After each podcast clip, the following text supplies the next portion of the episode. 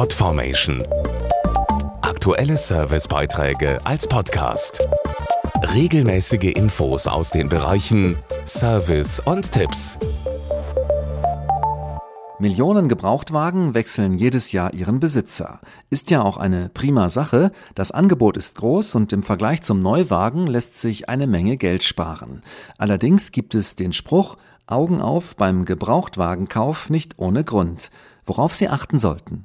Die erste Frage beim Gebrauchtwagenkauf lautet, vom Händler oder von privat? Dazu Christian Teppe, Partneranwalt von Roland Rechtsschutz. Der Kauf beim Händler hat den Vorteil, dass ich bis zu zwei Jahre Gewährleistung habe und oft auch gute Finanzierungsmöglichkeiten. Wer von privat kauft, kann dafür oft einen günstigeren Preis erzielen, aber ohne Garantien. Allerdings haftet auch ein privater Verkäufer wegen arglistiger Täuschung, wenn er schwerwiegende Mängel verschweigt. Die Klausel im Kaufvertrag gekauft wie gesehen befreit ihn davon nicht. Und wie sieht es aus, wenn jemand sein Auto online kauft? Im Internet haben Sie die gleichen Rechte wie beim normalen Kauf.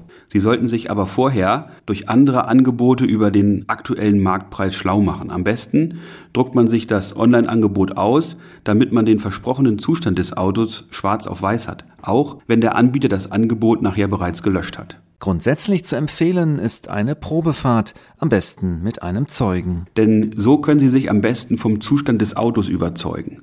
Kommt es zum Kauf, lesen Sie den Vertrag bitte gründlich durch, bevor Sie unterschreiben, damit dort nicht Mängel aufgeführt sind, über die Sie gar nicht informiert worden sind. Die beiden wichtigsten Dokumente sind die Zulassungsbescheinigung Teil 1 und 2, früher Fahrzeugschein und Brief. Achten Sie genau auf die Daten, vor allem auch auf die Fahrgestellnummer, die identisch sein muss im Brief und im Kaufvertrag.